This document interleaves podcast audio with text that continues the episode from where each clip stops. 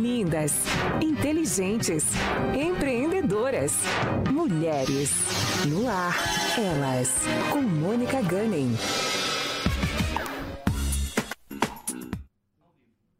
Olá, pessoal, bem-vindos a mais um Elas na Pan. Eu sou Mônica Gunning, maquiadora e empresária na área da beleza, hoje completando 31 anos. Primeiramente, eu queria assim agradecer a pessoa que me introduziu nessa área, Gil Lima, a meus pais que me deram maior apoio, as minhas filhas, que são o motivo pelo qual eu continuo nessa área até hoje, e a Jovem Pan, e, e, agradeço também essa profissão que me fez estar aqui, porque através da visibilidade e de as pessoas acreditarem no meu trabalho, o seu Luiz me chamou para essa missão aqui, de trazer mulheres tão incríveis para contar suas histórias e falar de assuntos que são tão relevantes para a comunidade. Eu agradeço todos vocês e eu também dedico esse programa às mães, né? As mães, que essa semana é Dia das Mães, e, sobretudo, as mães atípicas, as mães que são mães de crianças especiais, né? Elas sofrem na pele muito desconforto, muitas impossibilidades, muitas frustrações, né? É, é para os seus filhos, né? É, elas sofrem muitas vezes a dor desses filhos. E é por isso que hoje, aqui, eu e a Bárbara. Olá, Barbarella. Olá, gente. Sempre muito bom estar aqui com vocês. Realmente um assunto muito relevante que sempre, né, sempre muito relevante. Também queria parabenizar aqui minha mãe, agradecer o seu Luizinho aí de onde ele esteja. Exato. Pra, pela oportunidade de a gente estar tá conseguindo falar com essas pessoas também. E talvez dar um acalento para essas mães, né? Um abracinho, assim, pro, em momentos tão perdidos, tão difíceis. Então, e em razão disso, hoje nós chamamos a Michele Capdebosque, maravilhosa, também tem um podcast aqui na Jovem Pan, então assistam ao dela, ouçam o dela também, para falar um pouco da sua experiência como mãe atípica e como mãe do Álvaro também e como responsável por tantas coisas belas que se construíram na cidade sobre o tema autismo. A Michele é administradora, especialista em TEA, transtorno do espectro autista, pelo CBI de Miami, analista do comportamento pela Face MG, isso, isso Michele, é, aplicadora ABA pelo Growing Piece by Piece, técnica em mediação escolar pelo CBI of Miami também, fundadora e coordenadora do IMA, Instituto Maringaense de Autismo, membro do Conselho Municipal de Direitos das Pessoas com Deficiência, integrante de um grupo de pesquisa e estudos infantil, Educa GT, Educação e Inovação. Michele, muito bem-vinda nesse programa de hoje. Obrigada, Mônica. Parabéns pela profissão. Eu acompanho a Mônica já faz um tempo, né? Cliente da Mônica. Oh, sim, é verdade. Incrível profissional. Obrigada por estar aqui hoje pelo convite, né? A Bárbara também. Conheci a Bárbara hoje, jornalista. Obrigada por me deixar bem à vontade ao pessoal da Jovem Pan, que sempre nos acolheu muito bem, né, Mônica? Nossa, nem fale. E estar aqui hoje, falar um pouquinho de autismo, abrir esse espaço é muito importante. Obrigada mais uma vez, pessoal. Nossa, eu que só tenho a agradecer. Michele, fala um pouco para nós. Quem é você? É o que a gente fala, toda a trajetória profissional pressupõe uma pessoal que antecede. Como foi a sua? Como você chegou até aqui é, integrando todos esses grupos, construindo é, esse instituto, né, ajudando a fundar, fundando né, esse instituto e sendo encarregada por tantos é, cargos importantes e, e, uma ação tão importante nessa causa. Bom, na verdade eu entrei pelo autismo mesmo, né? Eu acho que todas as mães que idealizam um filho, a gente quando nasce a criança, a gente nunca sabe exatamente como ela vai vir essa criança, né? A gente tem muita expectativa. Acho que toda mãe tem uma expectativa de, nossa, meu filho vai ser médico, meu filho vai ser dentista, meu filho vai, vai ser, vai ser, vai ser. Só que, na verdade, muitas vezes a gente não pode programar o que ele vai ser, né? E, e quando o Álvaro nasceu, ele nasceu uma criança normal, com desenvolvimento relativamente normal. E com o tempo, a gente foi percebendo que havia algumas coisas um pouco diferentes, mas a gente não sabia exatamente o que. Então ele tinha alguns comportamentos que eram um pouco diferentes de algumas crianças. E como ele foi, uma, ele é um, um, primeiro neto, né? Ele, a gente não tinha crianças na família naquela época. E ele sempre foi uma criança muito hipoativa, que na verdade é ao uhum. contrário de alguns autistas que são hiperativos. A gente teve muito atraso nesse diagnóstico. Então, com esse atraso do diagnóstico, com algumas características, fez a gente procurar. E começou daí a peregrinação do autismo.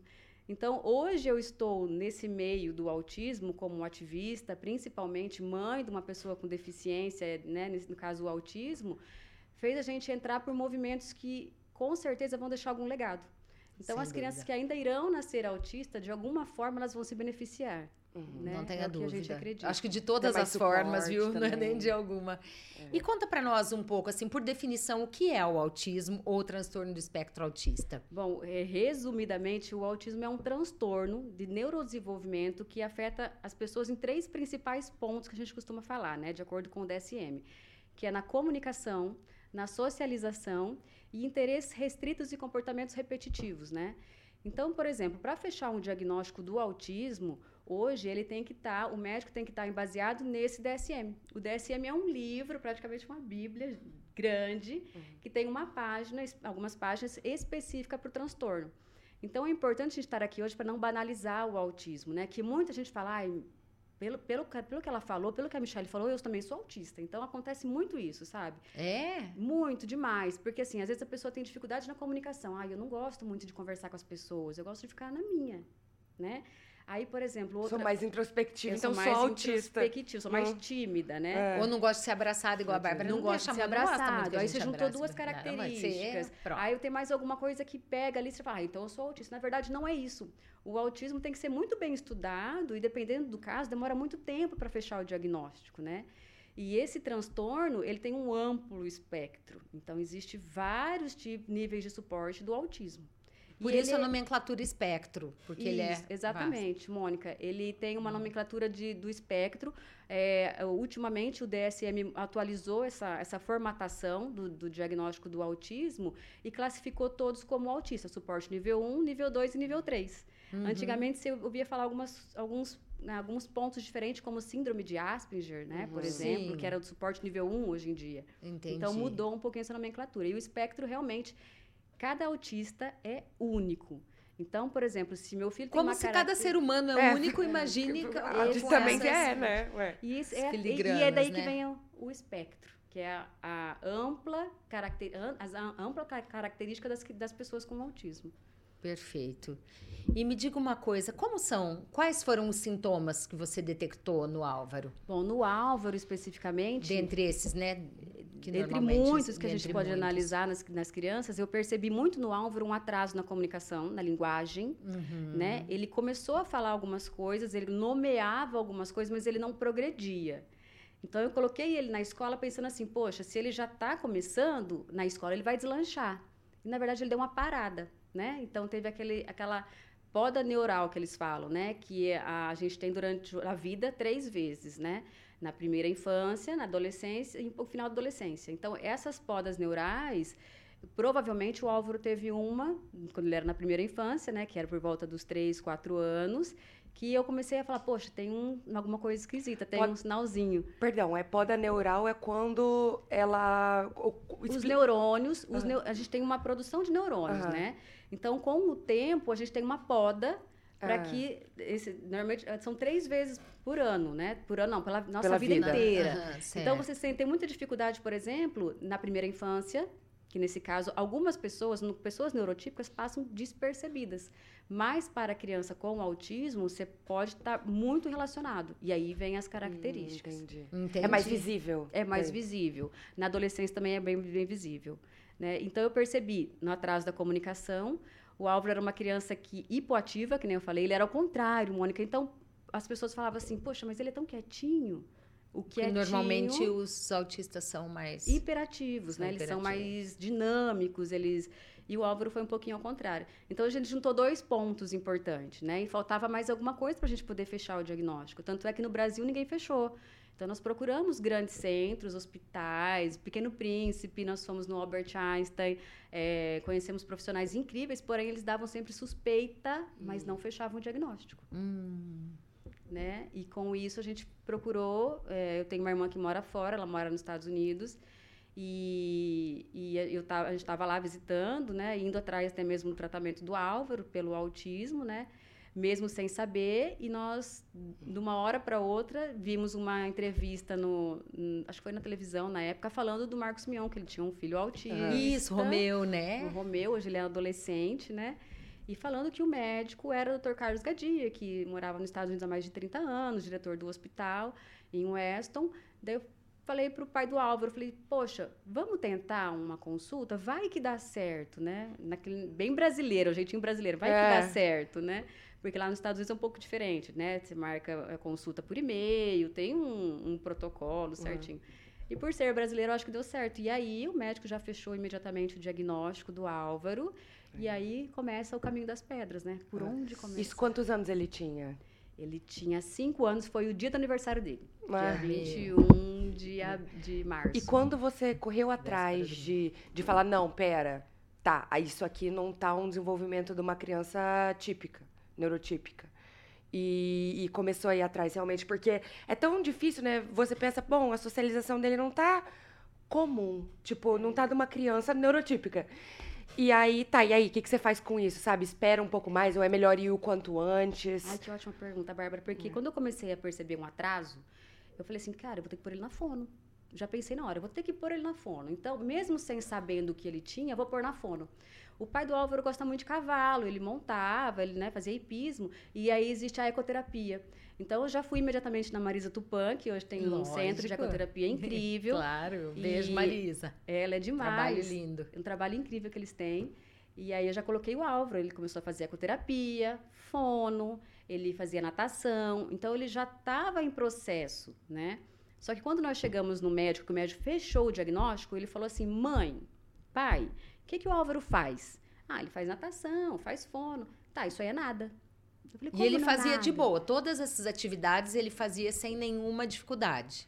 É, não, ele tinha dificuldade, ele tinha atraso na fala já, a parte de comunicação, mas ele não tinha um comportamento inadequado, por exemplo, né? Ele era criança, Sim. pequenininho, então você pegava ele, vamos na ecoterapia, vamos no... É que o estereótipo da criança autista é até violento assim com ela, né? Porque quando fala assim, ah, a criança é autista, que, que, o que passa na cabeça das pessoas? Acho que a mídia teve uma, uma, um papel muito estragado, assim, nesse Teve, sentido também. Teve, mas mudou muito, né? Sim, Graças não, a com Deus, certeza. mudou muito. Até com- estigmatizada a criança, né? Mas, enfim, pode- e pode rotular, continuar, né? perdão. Eles rotulam Rotular. muito, né? É. E aí eu, eu já coloquei o alvo nas terapias, mesmo antes do diagnóstico, né? E aí o médico falou, poxa, ele não faz praticamente nada, porque o que ele precisa é terapia é, com práticas baseadas em evidência para o tratamento do autismo. E aí ele prescreveu fono com especialização em ABA, que é análise do comportamento, psicologia em, em ênfase em análise do comportamento, que é né, análise do comportamento aplicada, é, e, e o tratamento do autismo, que foi daí que a gente percebeu que ele é muito mais especializado. Não é qualquer fono que atende o autismo, não é qualquer psico que atende o Ah, autismo, entendi. não é terapeuta qualquer terapeuta ocupacional, porque muitas vezes essa criança se submeter a um um- uma terapia não adequada, né, com especialização, atrasa muito. E é um tempo que a gente não recupera, porque a gente fica pouquíssimo tempo na infância. A maioria do nosso É, tempo na vida verdade. é durante a fase adulta, Adulta. né? Então, o médico já prescreveu e imediatamente a gente já procurou. Aí, retornando para Maringá, poxa, e agora? Agora começa, agora né? começa. E quais são os Ou caminhos? seja, onde vocês acharam que era o fim da história, que era o diagnóstico, era só o É começo. o começo, exatamente. Foi a sensação que a gente teve, né?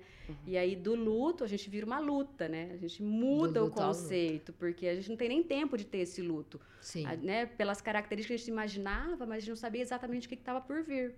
E correr atrás do prejuízo, né? Tipo, demorou para diagnosticar, então nós temos que Demorou. dar o estímulo e fazer Pra o tratamento ontem. mais Normalmente, rápido possível, é, a né? criança tem mais ou menos quantos anos quando ela é diagnosticada? Ou deveria? Hoje em dia, não, hoje em dia o diagnóstico é muito rápido, Bárbara. Dependendo do nível de suporte da criança, é um ano e meio você já consegue diagnosticar. Em casos mais comprometidos, bebês conseguem ser diagnosticados, né? E, e essa informação os médicos têm que ter acesso. Porque são protocolos muitas vezes simples, esse protocolo de rastreio que o médico pode aplicar, que já vai ter um sinal, poxa, se tem alguma coisa, tem que ser investigado mais a fundo. Sim. Sem e isso dúvida. adianta muito o diagnóstico de um- uma criança autista. E, o- e o Álvaro, no caso, ele tinha alguma dificuldade também de socialização? Assim, ele tinha aversão a toque, a coisas Não, assim? Porque dizem que contrário. alguns têm, né? Tem, tem. Mas o Álvaro era ao contrário. Ele sempre foi muito amoroso, caloroso, adora, abraça, beija, aperta. Ele gosta disso, né? Ah. E aí é um dos pontos também que, que atrasou, né? Alguma, algumas características fez atrasar o diagnóstico. E talvez Que ele não um tinha, talvez pontos. porque Aham. fosse nível 1, um, né? E os médicos não têm muito conhecimento nesse, nesse âmbito de protocolo, características, o, como avaliar essa criança. Eu- o médico vai muito pela, pelo relato ou até da- pela avaliação dos psicólogos. Tanto é que quando a mãe tem uma queixa, vai ao médico, o médico já indica um psicólogo para fazer alguma avaliação para poder retornar no médico. Uhum. Entendi. En- Então é um pouquinho demorado isso. O ideal é a, a um neuro ou pediatra mesmo? Qualquer médico caso? pode fechar o diagnóstico, tá? Tá. O neuro, Geral, né? Clínico geral, eles podem fechar. Porém, alguns médicos se sentem inseguros Uhum. e não fecham. É, porque é uma, é uma sentença, né? Tipo, essa criança vai ter uma de vida diferente e a família idem, né? E a família aí, É, um PCD. É uma pessoa com deficiência para todos os direitos legais, Uhum. exatamente. O autismo entrou em 2017, se eu não me engano. É, pessoa com deficiência para todo, deficiência para todos, Todos os os direitos legais. E há como evitar? Existe uma causa específica? É genética? É o meio? É um mix? O autismo é de origem genética, porém Uhum. não necessariamente hereditário, né? A gente Uhum. sabe que existe uma carga genética que os pais eh, apresentam, porém não necessariamente vai, na- vai- o filho vai nascer com o autismo. Ou dia- você ou o Diba tinham na família alguém? Não, não, não, Não, tinha. que tivesse não, conhecido. Não, não tinha. Não tinha. Apesar de que hoje em dia acontece muito assim. Ai, meu avô era meio esquisito. Será que ele. ho- Hoje você consegue. gente- Sim. É, você já consegue. Fala, nossa, meu avô era tão bravo, nervoso, estourado. Às vezes não era características da pessoa, às vezes tinha alguma outra coisa que a vezes- gente não sabe, É verdade. né? Nossa, e quantos que, tipo, eram distúrbios É, mesmo? Sim, Ah, Na época a gente não sabia. porque o autismo sempre existiu, né? Sempre. Você lembra, às vezes, na época de escola, Bárbara se- ou, ou Mônica, se vocês Sim. tinham alguma criança diferente? Fala assim, nossa, aquele cara é tão diferente. Que será que ele é meio tem? estranho, né? Ele é Ele, vive, estranho. ele tem um olhar evasivo, uma. é, parece que ele não está aqui, né? Não está Tem. presente. ou- Normalmente, essa pessoa que a gente convivia em escola, ou que a gente encontrava, eh, ela deveria ter algum diagnóstico, não necessariamente o autismo, né? Mas provavelmente poderia ser um autismo e nunca foi diagnosticado. Uhum. Então, essa criança foi empurrada a vida inteira, né? Ela foi levada pela escola a- aos trancos e barrancos, sem, muito, sem apoio, praticamente sem nenhum apoio. Sofria muito bullying, né? Normalmente. Eh, e foi crescendo. Foi crescendo, foi crescendo. Tanto que tem muito. Tem uma onda agora de, de, de- de- ah, Meu Deus. Tem uma onda agora de diagnóstico de autista, né? Tipo, de Tem. muitas pessoas sendo diagnosticadas. Inclusive, vejo muito mulheres. Porque acho que. Não sei se, se homens é, tipo, eram mais estudados ou a gente espera um comportamento, tipo, diferente. Mas eu vejo muita, assim, uma onda de mulheres sendo diagnosticadas com autismo na, na vida adulta. Na vida adulta, exatamente. E, e qualquer profissão, tá? Existem muitos médicos que muitas vezes passaram a vida inteira sem perceber as características. E, e, e às vezes, agora, quando descobrem que o filho é autista, fala, poxa, mas eu tinha muita dificuldade na, na minha época de adolescência e eu nunca investiguei, ou nunca investigaram. Né? E eu sempre fui empurrada. E agora, com o meu filho, eu consigo me enquadrar, talvez, talvez no espectro. E aí, esse médico, esse profissional, essa pessoa, vai atrás de um, de um apoio né? E descobre, às vezes, do diagnóstico de adulto. Tardio. Aham. É tardio, eu não diria, né? Sempre a tempo, né? Existe evolução ou involução da doença, da, do transtorno? Existe, por exemplo, pessoas com suporte nível 1, é, passar para o nível 2, suporte do nível 2, passar para o nível 1. Depende muito da intervenção que essa pessoa, essa criança vai receber. Então, quanto antes a gente começar o, o- o tratamento, as intervenções, melhor será a qualidade de vida dessa criança, dessa família e, consequentemente, o objetivo é que essa criança, essa pessoa tenha uma vida relativamente normal. Né? Eles têm hipersensibilidade sensorial também, né? Alguns, Então, sim. o barulho causa um desconforto muito grande, né? O- Eles têm também textura, às textura, cheiro, essas coisas Seletividade todas. alimentar, por exemplo, É? tem autista que eu conheci que só tomava Coca-Cola. Poxa, como que você vai, né, trabalhar isso? Isso aí faz parte da terapia. Então, o profissional Ah. tem que eliminar, porque consequentemente, futuramente, vai vir alguma, Vai ser pior. vai, ser- É. vai vir uma, vai ser prejudicado de alguma forma, né? É, Existem estereotipias que tem que ser eliminada e faz parte do tratamento. Porque, por exemplo, uma criança que anda na ponta dos pés, se andar na ponta dos pés um, dois, três, cinco anos, cinco anos, como que vai estar a musculatura, a parte, né, de estrutura física dessa criança? Então, alguns têm que ser eliminados, outros não necessariamente. E você sabe que há pessoas que andam na ponta dos pés. Por exemplo, a gente estuda no visagismo, até fiz visagismo na sua irmã, beijo, Majô. Amei fazer fazer. Vamos, vamos fazer. Nossa, estou à disposição. Então, é, no visagismo a gente estuda pessoas que pisam mais, que, cujo andar é mais na ponta dos pés. Essas pessoas são mais sanguíneas, no, na- no- na- no calcanhar mais coléricas. Talvez essas coisas em outros, as- em outros âmbitos possam confundir um pouco mais ainda o diagnóstico, né? Sim, mas aí lembra que tem que juntar sempre Muita as informação Tem- cruzada, é, né? Tem que ter mais informação, tem que ter mais é, apuração né, das- dessas características para poder fechar um diagnóstico. Por isso que eu falo, gente, não banalizem o diagnóstico do autismo. Porque isso é prejudicial até para eles, né? Porque Igual a hiperatividade, né? Todo mundo toma Ritalina, todo mundo é hiperativo, Não. todo É que- mundo é que a gente veio uma onda- eu acho que né, veio-. É A gente veio de uma onda de subdiagnósticos, tipo, de, de, de muito pouco diagnóstico para ondas com excessiva. Então, a gente tem muita informação hoje. A pessoa joga no Google, aparece que pode ser do espectro autista, pronto, sou autista. é, Não, não é bem assim. Mas sabe uma coisa que eu queria perguntar? Duas, na verdade. Uma é a questão do Marcos Mion, porque eu vi, inclusive, muitas pessoas com TEA, né, que, que não gostam. Tipo, que são contra alguns. Talvez al- alguns, tipo, algumas pessoas também falarem por elas, sabe? Ou acho que mais do que falar por elas é colocar estigmas, né? Tipo, algumas características do é assim ou outro. Trouxe o Marcos Mion como exemplo, obviamente. É, mas porque vejo, tipo, acompanho muitas Por ele pessoas. contar que o vejo Romeu muito é PCDs. tra- Não, não por contar. Mas, Por tipo, tá, agir como se ele fosse uma criança, entendeu? Tipo, quando ele é um adolescente. É isso que eu vejo, assim, talvez a dificuldade que eu vejo de, de ativistas PCDs, né? Falando sobre também como tratar, tipo, como adulto. Quando esse autista virar adulto. Tipo, como, como dar essa independência, como dar a voz pra ele, né? Como dar, tipo, a prioridade. Não, tá, você é um adulto, você precisa de, de alguns uns suportes, mas é um adulto. Tipo, como lidar com isso também? é, o Marcos Mion é uma pessoa, é uma figura importantíssima no- no- na comunidade autista, né? Uhum. E, e, infelizmente, quando a gente fala disso, tudo que você falou, Bárbara, depende muito de políticas públicas, porque a gente Ai, não consegue total. fazer Totalmente. nada sozinha. Uhum. Né? A família não consegue fazer nada sozinho. Então, Não. se políticas públicas não começarem a pensar que essa leva de criança vai crescer, então, por exemplo, crianças com 10 anos hoje, daqui 10, 15 Sim. anos, vão estar com 20, com A idade 30. produtiva e essa E aí, sociedade vai estar? viver esse déficit, É. né? E aí vem dessa outra força produtiva. conta, que é mercado de trabalho, porque hoje é escola, né? É. E aí, mercado de trabalho, porque você vai ter uma pessoa em casa improdutiva. Se você tratar essa criança hoje, possivelmente essa pessoa com deficiência, né, ela pode estar produtiva na fase adulta. Se você não tratar ela na infância, ela vai vir uma conta muito mais cara depois. E uma claro, outra aposentadoria que vai sobrar toda pro Estado, né? e a, e a aposentadoria, exatamente. E aí tem a parte idosa. E a parte idosa a gente tem que falar sobre o quê? Moradia assistida. Aonde que vão estar essas, essas crianças de hoje, né? PCD na É. fase adulta. Muito interessante Idosa. a abordagem. Então, é, políticas públicas é importantíssimo para a gente mudar uma E suporte para os professores também, né? Porque nem sabem como lidar com É, crianças tem que dar uma atípicas. formação é, es- específica para eles saberem como É, lidar. desde a base, não. Exato, inclusive com as diferenças, né? De É, o as facilidades, as Eu, eu dificuldades. sempre de- falo assim que os professores são típicos- guerreiros, porque são poucos que se interessam em, em proporcionar um, um, ensino de, né, um- um- uma forma de aprendizagem que essa criança precisa, que são formas diferentes muitas vezes.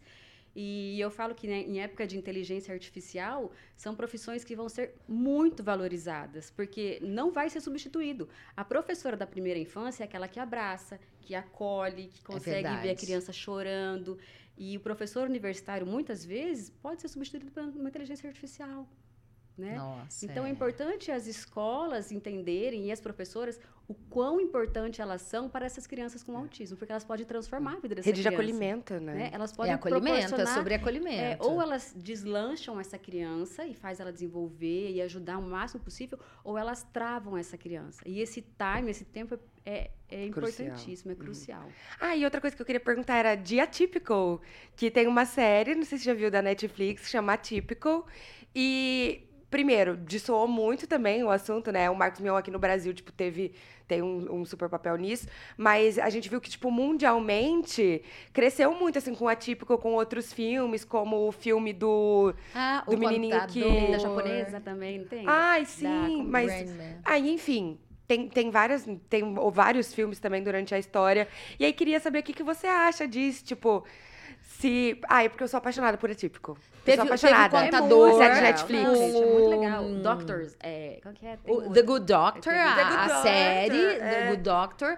Teve o Contador com a, o que O Contador o com Ben, Ben- Ben Affleck e, e teve o Rain Man com Rain Dustin Man. Hoffman, ganhou Oscar Então, inclusive, né? Tem várias. Só que também daí também coloca, acho que o artista nessa parte de gênio. Tipo, ele vai ser um gênio. Que ele vai. existe, é, existe o autismo, que é o, o gênio, que é suporte nível 1, que muitas vezes realmente são gênios. Aham. E tem o autismo suporte nível 2 e 3. Suporte nível 2 e 3 são bem mais comprometidos, então eles precisam de um apoio muito maior, né? Então não é um autista romantizado, é, É, um autismo isso- pesado. Essa, essa é a minha pergunta. Você acha que esses filmes romantizaram, eles trouxeram fidelidade à realidade ou não? Assim? Muitos não. Porém, acho que a imagem, é, a, a mensagem do autismo é importante. Quanto mais a gente falar de autismo, quanto mais a gente. Poxa, por mais que o filme às vezes, não, mas o autista não faz isso. Mas está falando de autismo. Então as pessoas já vão se familiarizar com o autismo, né? Já vão começar. E quanto mais a gente fala, maior vai ser a aceitação, maior, né? menor o preconceito, maior o respeito para essas É o pessoas. que você falou, precisamos falar sobre isso. Em A, todos a abordagem, ambientes. depois a gente vê e discute a um segundo momento, É, né? é, qual é o primeiro passo, né? É o Mas o- eu falo de atípico também porque eu sinto, primeiro, que ele não é. Ele é muito inteligente, mas ele não é colocado, tipo assim, nessa figura de você é um gênio que não precisa de suporte, que não precisa de ninguém, que não precisa. Não. Tipo, ele tem, tem as crises dele, ele tem os hiperfocos dele, ele tem, tipo, os assuntos. E aí, e é uma pessoa sensível. Tipo, a gente vê os sentimentos dele, né? Porque às vezes o autista ele é colocado, tipo, The Good Doctor, que a gente vê. Pô, inteligentíssimo, muito pra frente, ok, mas ele consegue morar sozinho. Tipo, ele consegue. Você fica assim, será? Sabe? Será que é tão assim, tão fácil assim? Então Será ele que não deve ser nível 1. Suporte, nível suporte, suporte, suporte, nível 1. nível um. Deve ter alguma dificuldade ou outra, que daí talvez seria ou na comunicação, na socialização. Uhum. E, Ou e na é- falta de filtro, né? na Ele não falta tem filtro, filtro. social, O Álvaro né? também não, Ele- tem, não tem, não tem isso. Não O- tem. O, sistema inibitório do Álvaro é zero. Então, se ele te vê assim, falar assim, ah, eu não queria ver a, a Mônica, tchau, Mônica, ele fala tchau, ele nem fala oi, ele fala tchau, Mônica, tô indo embora. Você já Então, sabe o que ele não tá é, é, é, o sistema inibitório dele é zero, zero, zero, zero. E foi difícil a gente descobrir isso. Falar, poxa, mas o Álvaro não gosta de nada. Não é. Porque ele gosta, ele não fala. Ele fala, não quero, não gosto. Não, não- Então, pra ele é tudo normal. E pra gente, não. A tem o gente não filtro gosta, às social. vezes, e não fala. É, a gente tem o filtro social, né? Nossa, Com deve aprender certeza. muito, assim, com pessoas sem filtro social. Deve Muito. aprender muito, do tipo, bancar suas vontades, bancar seus nãos, né? Mas uma pessoa neurotípica convivendo com uma atípica. Mas né, é difícil, caso. de qualquer forma, é difícil. Não é fácil, não. Rola umas saias justas, às Rola vezes. Muitas, muitas. E eles têm consciência de que tem o, o, Muitos. o, Suporte TEA? nível 1 normalmente tem a consciência. Tem a consciência? Tem, eles se têm. importam, eles sofrem com isso, você acha ou não? Ai, sofrem. E é importante a gente falar, Mônica, que suporte nível 1, quando a criança é pequena, né, que é diagnosticada, os pais falam assim: ai, mas meu filho suporte nível 1 tá bom, ele, ele, ele come bem, ele não tem sensibilidade. Tipo, dos males o menor. É. Talvez ele tenha uma dificuldade ou outra, então ele não vai fazer terapia, porque ele vai desenvolver normal. Eu vi um médico do, do, do seriado ali que estava Uhum. ótimo e ele não fez nada, então eu não vou fazer nada. E não é bem assim, porque a conta vem mais cara depois. Uhum. Se essa criança que é suporte nível 1 não receber a intervenção correta, com o número de intervenção correta, né, vai chegar na parte da adolescência, pré-adolescência, que vai vir outras dificuldades. Bullying, depressão, ansiedade, é, suicídio. Existe um número gigantesco de suicídio com, com adolescentes, autistas. Então, eu falo sempre para os pais, não menosprezem o autismo do seu filho, por mais leve que seja. Trate isso para que futuramente não venha essa conta. Acolhimento e cuidado, né? Acolhimento Realmente. e cuidado. Antecipar-se, É, né? E eu acho que muito respeito também, né? Respeito. Do tipo, tá, se ele não gosta Aquela de toque, condição. não vou ficar Ah, trazendo era uma desconforto minha, ele. é. É. É uma coisa muito sofrida para ele, né? E como é a relação entre irmãos? Porque você tem, vocês têm Heloíse também, né? É. E- que é a mais novinha. É, Porque as, as crianças geralmente elas são egocêntricas, né? Então, para elas só existe aquele. Elas querem a prioridade absoluta. E nessa casa em que existe um típico um atípico, qual é a dinâmica? Como que se faz? Bom, a Heloísa é uma criança neurotípica acelerada e dinâmica para frente. E, e, sem a gente perceber, ela virou uma terapeuta para o Álvaro. Uhum. Então, por exemplo, quando a gente fazia as terapias com o Álvaro, que era, ah, fala isso, isso, isso, isso, ela já começou a falar antes do tempo. Ela já, antes de fazer um aninho, ela já falava, ela já cantava, ela já, ela já tinha um. Ela teve um desenvolvimento ainda mais rápido. Muito assim, mais por... rápido, sem a gente perceber. E é muito instinto, eu acho, da irmã ou do irmão de tentar ajudar de alguma forma, né? Ser um apoio ali, né? É, eu sinto muito isso da Heloísa. Por mais que a idade dela seja oito anos, que ela fez agora, ela sempre teve isso. Eu acho que é dela. E quantos né? anos ele tem? Ele tem doze 12. Só que a gente não pode passar também a responsabilidade dela para cuidar dele. Não, Exato, é, ela é uma, é uma criança, criança, também, né? É uma coisa que a gente presta muita atenção para que ela não tenha essa responsabilidade, né? Eles brincam juntos ou têm interesses totalmente diversos? Ah, é, é diferente, é diferente. Ela, ela dá uma cutucada nele, assim, ela azucrina ele, sabe, o tempo inteiro, mas brincar, no brincar mesmo, é, é bem diferente. Uhum. Entendi. E sobre afetos, assim, como a Bárbara estava dizendo, né? A gente tem, quando é pai e mãe, a gente tem muita gente. Bom, Semana das Mães, nós vamos falar das mães, né? Você que é mãe, mãe quer abraçar, quer apertar, quer beijar, quer às vezes até dar uma mordidinha nesse filho no pezinho, na mãozinha. Como fazer isso sem invadir esse espaço? Como eu acho, que vocês que é acharam esse viés, pequeno, assim? Desde essa... pequeno a gente foi abraçando e muitas vezes ele não queria, mas aí vem, vamos abraçar e vai acostumando. Então, quando você vê, ele já cresceu, ele tá com 1,60m, tá com bigode, não. tá com um pé de 30, calçando 39, ele tá ah, gigantesco. Então, ele chega perto das, crianças, das pessoas, é capaz de trombar e meio que desequilibrar, derrubar, né? Mas desde pequenininho a gente vai acostumando, né? E a gente sabe qual é o limite, né? Uhum. E, e, o que ele pode dar conta, né? Da, em relação a isso, ele mudou ao longo do tempo com o tratamento? Não, de, em relação Existe a, um, um padrão a, a afinidade de contato, essas coisas, ele sempre foi muito tranquilo. Eu acho que a maior dificuldade do Álvaro, ele tem um, um, uma característica chamada ecolalia, que é uma das características do autismo, que é na comunicação, que eu falei. Ecolalia? Como... Ecolalia. Ecolalia é quando você ecoa o que outra pessoa fala, você repete, né? Então você está ah, ecoando o que outra pessoa. Então, por exemplo, ele assiste um desenho, ele decora uh, o diálogo que está acontecendo ali, e se a gente estiver conversando aqui sobre o, sei lá, sobre uma esponja de lavar lavar a louça. Ele vai associar com o Bob Esponja e vai começar automaticamente contar, contar o negócio do Bob Esponja, porque ele pegou a esponja do que a gente estava falando, sabe? Olha. E mesmo quando ele não está ecoando verbalmente, que é conversando, ele está pensando em alguma ecolalia. Então, isso aí é muito difícil de ser tratado. É uma das maiores dificuldades do autismo, até em questão de artigos científicos, é o tratamento da ecolalia.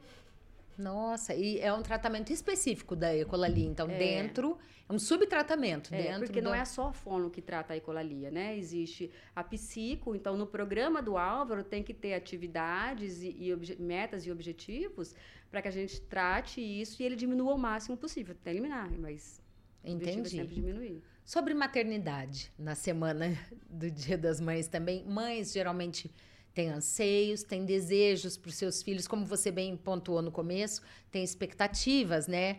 E algumas fazem até projeção, né? É. Sobre seus filhos. E o que desejar, é, o que desejar ou esperar do Álvaro desse que, filho assim, para esse filho eu sobre recebi futuro. essa pergunta esses dias, Mônica, eu achei ótimo porque assim profissão, o, relacionamento, né, tudo é, isso. O que eu mais espero do Álvaro é que pessoas boas estejam sempre perto dele, uhum. né? Porque a, a condição de, do Álvaro ser uma criança vulnerável é uma, é uma coisa muito preocupante né? Porque a gente não sabe que tipo de pessoa vai chegar perto dele e não vai saber se defender muitas vezes em todos os sentidos. é verdade, não havia é. pensado é. nisso. E até existe, a gente até procura leis, por exemplo, que ajudem a ter esses direitos das pessoas com deficiência, principalmente o autismo, uhum. né? Então, o que a maior dificuldade que eu tenho, que eu vejo, que eu me preocupo é em relação a isso que pessoas boas estejam próximo a ele em todos os momentos. É, e vai saber como, difíceis. né? pessoa, nossa. Eu queria fazer Muito uma difícil. pergunta. Quando foi descoberto e vocês tiveram esse diagnóstico, havia um suporte técnico, médico, psicológico, emocional para essa situação? O que, que vocês fizeram depois, assim? Não, na verdade, naquela época, é, a gente até ficou um tempo nos Estados Unidos para a gente conhecer como que funcionava as terapias. E quando a gente procurou aqui em Maringá, que a gente voltou para o Brasil, poxa, quando eu comecei a falar em análise do comportamento do ABA, que é o tratamento, ninguém quase conhecia. Então eu falei, poxa, nós vamos ter que procurar um grande centro, porque se Maringá não tem, a gente vai ter que procurar o que tem. Que é uma cidade de porte médio, não é o fim do mundo também, e aí né? a gente começou a peregrinação. A gente foi para os Estados Unidos, nós fomos para a Europa, a gente foi para Portugal, conhecemos o ABC Real, que é um centro de autismo, conhecemos o Wells, que é em Júpiter, na Flórida. É, conversamos com muitas famílias. É, moramos um tempo no Rio de Janeiro, moramos três, quase três anos em Curitiba. Eu me lembro desse período. Foi, também. nós ficamos três anos lá De- morando em dos Curitiba. Estados Unidos, do, do, do É, Rio. E ninguém deu o caminho das pedras. Acho que a gente foi buscando mesmo, né? Porque quando você eh, recebe o diagnóstico do autismo, você fica muito vulnerável. Você não sabe o que que é bom e o que, que não é. Então, se vier alguém oferecer um óleo essencial para o tratamento do autismo que ele vai Você vai curar, adotar, lógico. você vai comprar. Com certeza. não é o que vai curar o autismo, né? Não é o E que... tem cura? O autismo não tem cura, mas ele tem tratamento. Então, você pode Controle, né? Sair mais avançar. quanto mais longe você ficar do espectro, melhor, né? Então existe esse tratamento.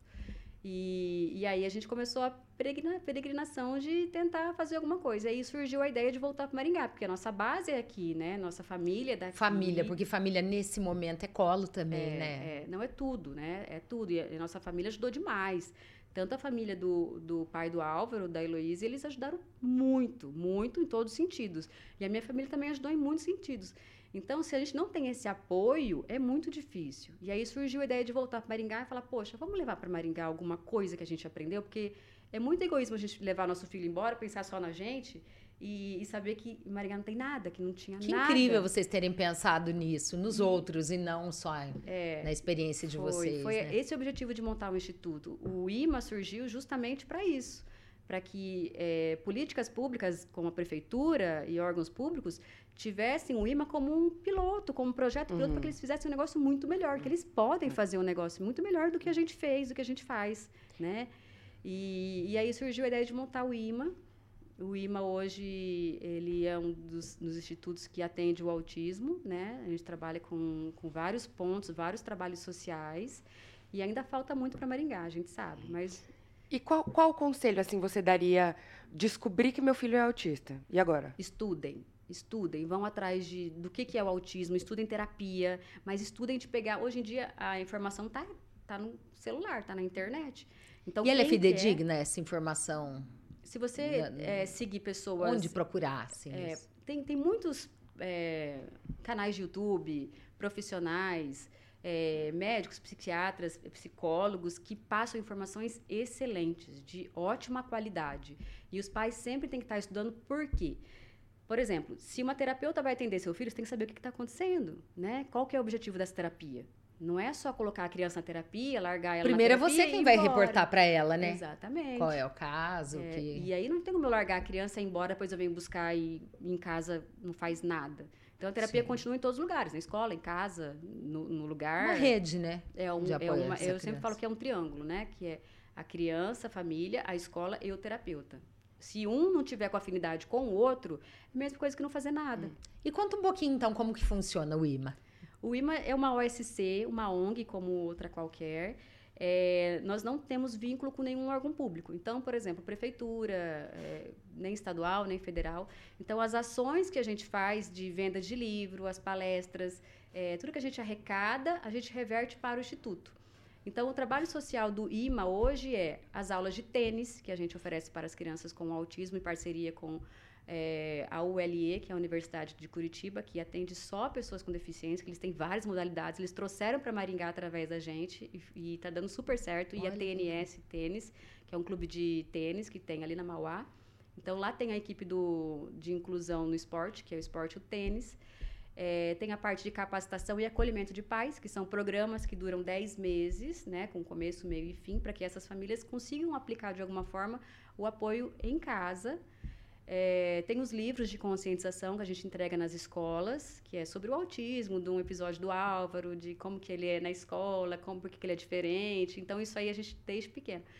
E, e tem a parte de terapia. Porém, toda a parte de terapia é feita pela Unimed, porque é um espaço arrendado. Então, o IMA é um espaço arrendado pela Unimed e a Unimed usa o espaço para fazer a parte de terapia.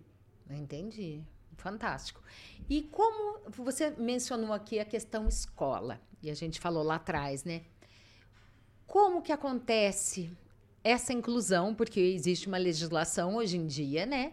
é, que prevê é, as crianças com TEA em escolas convencionais, né? Como é feito o preparo, como esses profissionais, os professores, orientadores educacionais, diretores, são treinados. Eles têm jogo de cintura, eles têm conhecimento de causa para lidar com isso, eles têm sensibilidade para abarcar, abarcar as duas condições, né? dentro do mesmo espaço de sala de Bom, aula? Na verdade, Mônica, a princípio, a prim primeira coisa que a gente tem que colocar é importante, negar matrícula é crime. Né? Uhum. O, o, o, o, cidadão brasileiro tem direito à educação em, em qualquer é, escola, ou enfim, é o direito à educação. Então, a gente tem que passar essa, essa educação para as pessoas com deficiências e o autismo. É, infelizmente, hoje, as escolas não estão aptas a fazer o processo de inclusão por muita falta, às vezes, de aperfeiçoamento, capacitação. E, e de é políticas normal. públicas mesmo, como você falou, né? É. Deveria existir um Deveria grupo existir. De, é, de, treinamento só para esse tipo de E o autista em, em, colégios públicos, né? Falando de, de políticas públicas. Tem, você acha que tem profissionais capacitados hoje para lidar com isso? Por incrível que pareça, o, as escolas públicas, algumas, é claro, municipais, pelo menos eu falo em Maringá, eles têm um apoio muito melhor em escolas uhum. públicas do que em escolas particulares. Que né? teve um treinamento melhor. Tiveram um treinamento, eles têm a, a, professora mediadora, eles têm a sala de recursos, então eles têm uma estrutura muito mais, é, é, como que eu posso dizer, mais, é, mais próxima ao que eles precisam do que as escolas particulares por vários fatores, né? É, escolas particulares, eventualmente, não, nem podem falar que eles são inclusivos, porque já acontece muito de grupos de pais falar assim, ó, se essa criança continuar na sala de aula, nós, vamos, nós 10, 10 pais aqui, vamos tirar os nossos E a escola precisa do quê? De matrícula e mensalidade, né? Exatamente. Então, isso acontece muito. Então, e aí? É, e aí é um processo que a gente está plantando, porque essas crianças que estão estudando com pessoa com autismo e, e entendendo o que, que é o autismo, é, futuramente vão ser pais de criança. E, e essas crianças vão estar atendendo as crianças com pessoas com autismo de forma natural, normal. A gente já tem um preconceito, nós adultos, né? Temos um preconceito com uma pessoa com deficiência de alguma forma, né? Sim. Isso aí é coisa aqui da nossa cultura. Então nós estamos mudando uma cultura e não é de um dia para o outro que vai mudar. Então Sim. é um processo. Ah, não, e a criança mimetiza o comportamento do pai, né? Então se ele não, não tá. Se, bom, é que tem isso do, do esperar que pessoas boas estejam em volta. Porque tem isso, tem a pessoa também que ela é incompreensiva. Ela só quer que o filho dela esteja ali num. Confortável. Confortável, né? exatamente, no mundinho da redoma que ele quer que coloque. E não, tipo assim, lidar com pessoas reais. Porque, gente, o mundo tem PCDs, é isso. Exatamente. E, e tem, não só isso. Não né, só gente, isso, pessoas diferentes sobre de formas. É, em todos os aspectos. Sobre né? diversidade. E eles exatamente. têm que entender que o filho dele vai estar aprendendo com essa pessoa, Sim, com essa criança, exato. outra criança, né? E para eles é muito natural. Eu acho que o preconceito vem dos pais para os filhos, sabe? Uhum. Vem, mas eu acho que está mudando. Eu acredito muito que está é. mudando e futuramente vai ter uma evolução muito boa quanto a isso. As outras crianças, elas têm vontade, tipo assim, o comportamento comum, pelo menos que você vê, é de agregar? Essa criança, ou muito pelo contrário? É... Assim, não, as crianças, as crianças... neurotípicas. Uhum. Quando tem contato, por exemplo, com uma criança elas autista. querem ajudar o tempo inteiro. Então, uhum. por exemplo, o Álvaro, como ele foi muito bonzinho, elas tinham um negócio de cuidadora, sabe? Meio que, ai, vem aqui, Álvaro, vem aqui que eu te ajudo. Vem desde pequenininho. Então, ele sempre foi muito calminho, né? E, e tem o perfil delas. O perfil delas é de ajudar, né? Uhum. Então, é natural delas isso. Isso que eu queria. E... Você não, tem, não, não, não. Não, tá. não, eu ia perguntar também, sendo mãe, né? É, quais as principais coisas, assim, principais características, principais sintomas que deve ter um alerta? Tipo, logo quando criança, porque, claro, tem todo o espectro, tem muitas coisas, como você mesmo falou, tem muitos sintomas. Mas quais você acha que, não, isso aqui tem que ficar atento? Eu acho que a principal é, característica que a gente tem que falar de sintomas e sinais de alerta é comunicação.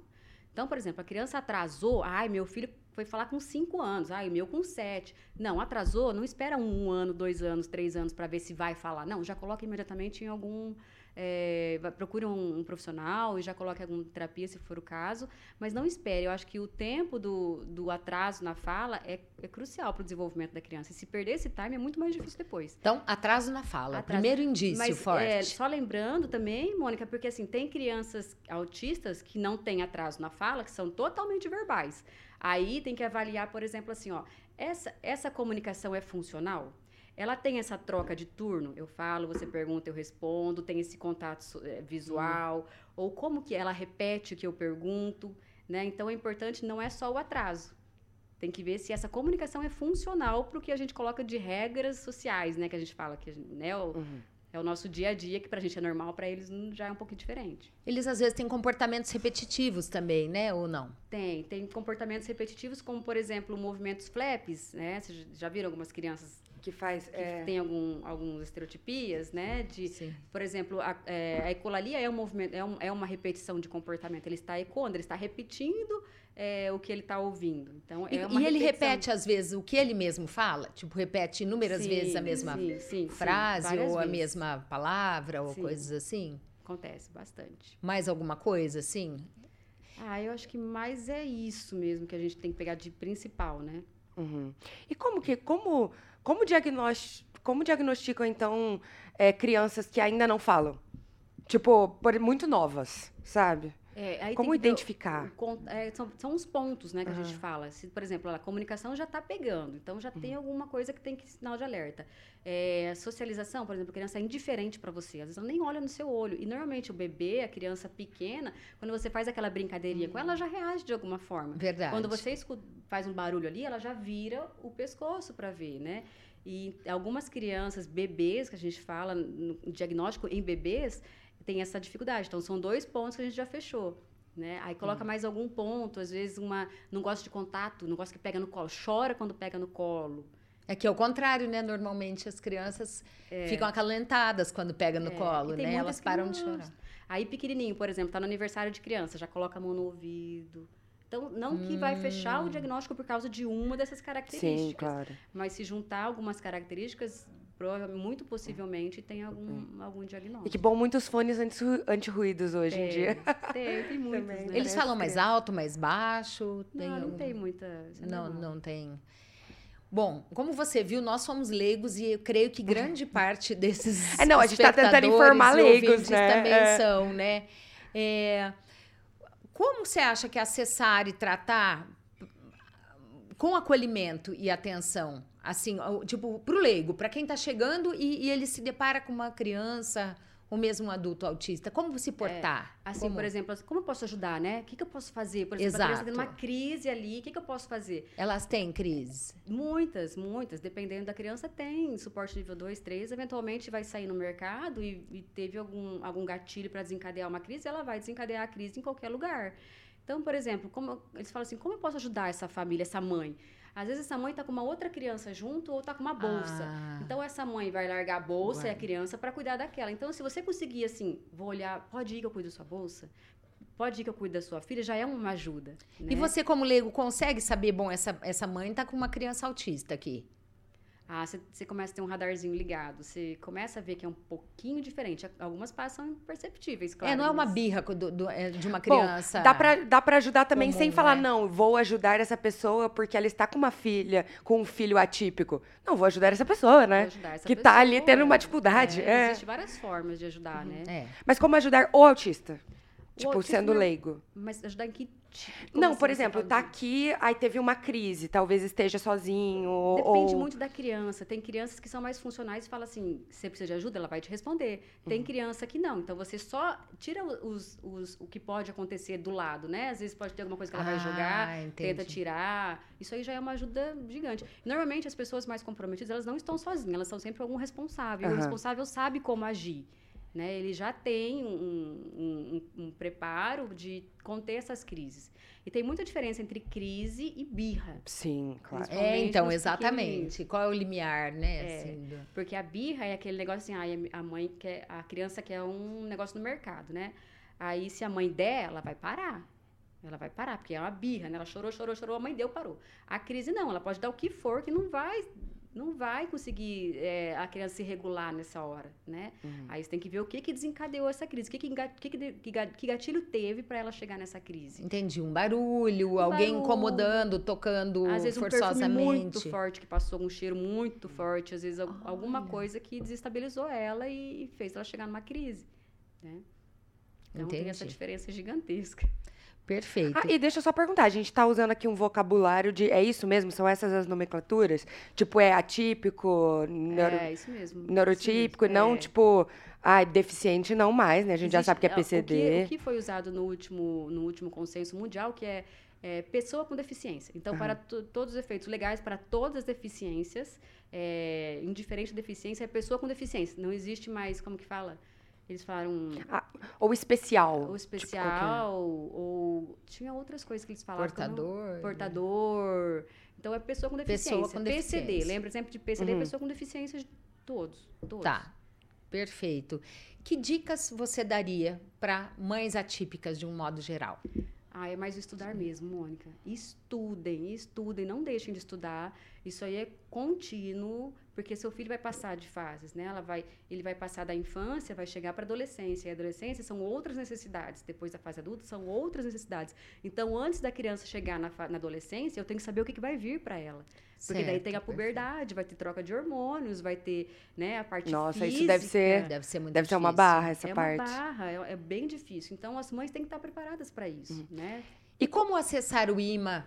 Como fazer para usufruir, para entrar? Ó, o IMA tem as redes Dos sociais que a gente está sempre em acesso e, e Arroba IMA, IMA IMA. Maringá, né? IMA tá- Maringá. IMA Maringá, Instituto IMA Maringá. E sou sempre eu que respondo, é o Instagram bem caseiro mesmo, Ai, sou que eu que ótimo. respondo, sou eu que passo, sou eu que oriento. É, normalmente a gente manda o formulário de inscrição para o que a gente tem para oferecer de cursos e a gente sempre anuncia os próximos cursos, né, que a gente vai oferecer, as palestras, treinamentos. Então, acompanhar acho que é importante. É, e eu queria fazer uma pergunta também, assim. Como manter a sua individualidade, você mesmo, como mãe, entendeu? Você é mulher, você, Você, é mulher, mãe, você- exatamente, você mãe. Porque, assim, demanda muito, né? Você tem que estudar muito, demanda energia, demanda cuidado, demanda. Então, tá, e quem sou eu? Sabe? Nisso. O, o autismo ele tem uma sobrecarga muito grande na mulher, né? Porque, assim, é, não é só o, o autismo, é o autismo, o filho, normalmente tem a filha, normalmente tem uma estrutura familiar junto, e são muitas coisas que a mulher tem que estar preparada, né? É claro que a gente nunca vai estar preparada 100%, então sempre tem uma coisa que tá pegando. Sim. É, ou o filho está em uma fase mais difícil, ou o trabalho está na fase mais difícil, ou às vezes o Ah, não, casamento. ou- nunca. Então a gente tem, É. como qualquer outra pessoa, eu acho que é importante a gente tentar equilibrar o máximo possível com isso. Eu sei que é difícil, é, né? Ninguém quase consegue, mas eu sempre vejo pelo lado do equilíbrio. Alguma coisa não está bem, mas a outra tem que estar. né? E se a gente conseguir equilibrar isso, é o que a gente consegue ir adiante. Perfeito. Mas é. E manter interesses, assim, você consegue? Manter interesses, manter, tipo, sua individualidade, falar, não, agora eu vou tirar um tempinho. É Cuida aí difícil. você. É muito difícil, vou- sabia? É. muito difícil. Talvez porque as crianças ainda são, estão pequenas, né? Conforme elas vão crescendo, elas acabam ficando um pouquinho, mas é muito difícil. É muito difícil. E achar babá, pessoas especializadas para cuidar, para te ajudar nesse. Às vezes tem muitas babás e, e- e- e pessoas que podem te ajudar muito melhor que muitos profissionais. Então, eu, eu não sou muito do o estagiário não sabe. O estagiário tem muito mais vontade, vezes, de aprender do que um profissional que está lá né, há muito tempo. Se julga. É, e, e às vezes essa- vontade que eles têm de aprender e de dar o melhor né, nessa criança vale muito mais a pena do que você pegar um profissional que está lá cansado, né, que já está faz muito tempo, tem muita experiência valiosa, é, valiosa, incrível, mas a prática ali de poder, de colocar a mão na massa mesmo, é, dessas pessoas é incrível. Dependendo de cada uma, elas conseguem fazer um trabalho muito legal. Ah, incrível. Gente, uma pena, nosso programa tá chegando ao fim já e a gente sempre finaliza com uma música, geralmente aqui do Brasil mesmo, popular brasileira, né? E ah, primeiro eu gostaria de falar uma frase que é do Caetano Veloso, que de perto ninguém é normal, né? Boa. Então é, é muito fácil a gente julgar a diferença do outro, né? Mas de perto ninguém é normal. e eu que- busquei alguma de uma super mulher cantora que faleceu ontem, a Rita Lee, Ah, né? É, compositora, musicista e mãe, né? A mãe Rita Lee também. E ela tem uma música muito legal que fala: Quero mais saúde. Me cansei de, de escutar opiniões de como ter um mundo melhor, mas ninguém sai de cima desse chove não molha, né? É, então, eu acho que é uma luta constante por mais ações, mais políticas públicas, mais informação e menos preconceito também, né, Michele? É, parabéns pela sua luta. E, e vamos continuar aqui um pouquinho com a Rita Lee. Mas enquanto estou viva, cheia de graça, talvez ainda faça um monte de gente feliz. Né? Eu acho que a sua mensagem, esse sorriso lindo é, nos lábios, é, com, com- mesmo diante de tanta dificuldade, tanta adversidade, tanto dentro da sua família, quanto cuidando também dessa causa, né? E, e continuar assim, né? Essa pessoa leve, alegre, que traz essa energia tão boa, né? Eu acho que é um, um bálsamo pra gente e uma esperança muito grande de mães e mulheres como você, né? E para finalizar, uma música que foi imortalizada, é, mais divulgada ainda pela Rita Lee, mas não era dela, mas que diz: Eu juro que é melhor não ser o normal. Se eu posso pensar que Deus sou eu. Né? lindo, O Deus está dentro de cada um, Cada um de, de nós, nós. né? Eu acho que nesses anjos, nessas pessoas que não têm, de repente, a percepção total do todo, não tem filtro como nós, eu acho que Deus está um pouquinho mais ainda. É. É, né? Exatamente, sempre está, né? Sempre E eu está. acho que a melhor forma de ajudar realmente é o incluir e respeitar, né? Às vezes não precisa fazer muita coisa, é o você aprender a incluir e respeitar, já está de grande tamanho, já está de grande valia para todos. É, deveria ser no geral, né? Não precisava ser só com o PCD, mas enfim. Geral, né? Exatamente. As pessoas têm que ter esse clique geral, enfim. Michele, enfim, muito obrigada pela sua vinda. Muito obrigada a vocês todos, Bah, muito obrigada também pelas intervenções e obrigada a vocês todos que sempre estão aqui com a gente no Elas na Pan. Até o próximo Elas na Pan. Parabéns a todas as mães, as mães do mundo, em especial as mães que equilibristas e malabaristas É. como que, que assim tentam equilibrar todos os pratos, né, da vida, né? É, é o filho, é a casa, é a, a carreira, né? Então, parabéns a todas vocês, em especial as mães atípicas. Obrigada, obrigada, Mônica, mais uma vez por abrir o espaço para a gente falar um pouquinho de autismo. Eu que agradeço. Obrigada. Gente, um beijo e até o próximo Elas na Pan.